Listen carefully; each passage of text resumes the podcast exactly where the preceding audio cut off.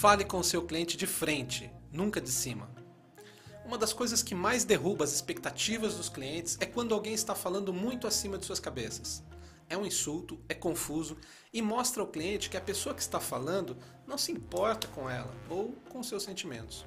Tudo que ela quer é apenas ganhar dinheiro. Uma boa maneira de gerar leads é conversar com os possíveis clientes, de uma maneira que eles possam entender, clara e repetidamente, o que está sendo dito.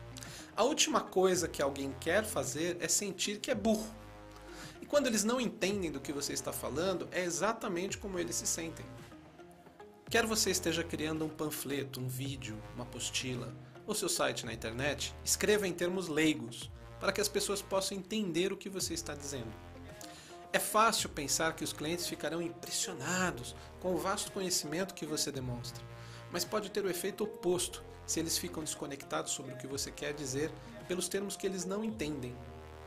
Se houver termos mais eruditos a serem usados, considere incluir um glossário para que as pessoas saibam que você pensou nelas quando você estava criando as informações. Isso não apenas os impressionará, mas também mostrará que você realmente se importa com elas serem bem informadas. Não assuma que todos saberão sobre o que você está falando, ou que ficarão impressionados com grandes palavras e muitos jargões.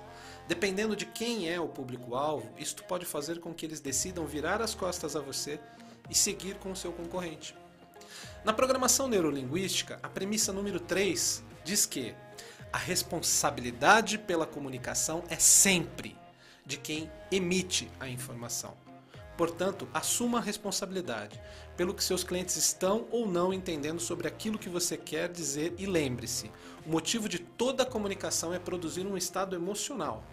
E agora reflita: qual é o estado emocional que a forma escolhida por você para se comunicar produz em seus clientes e prospects?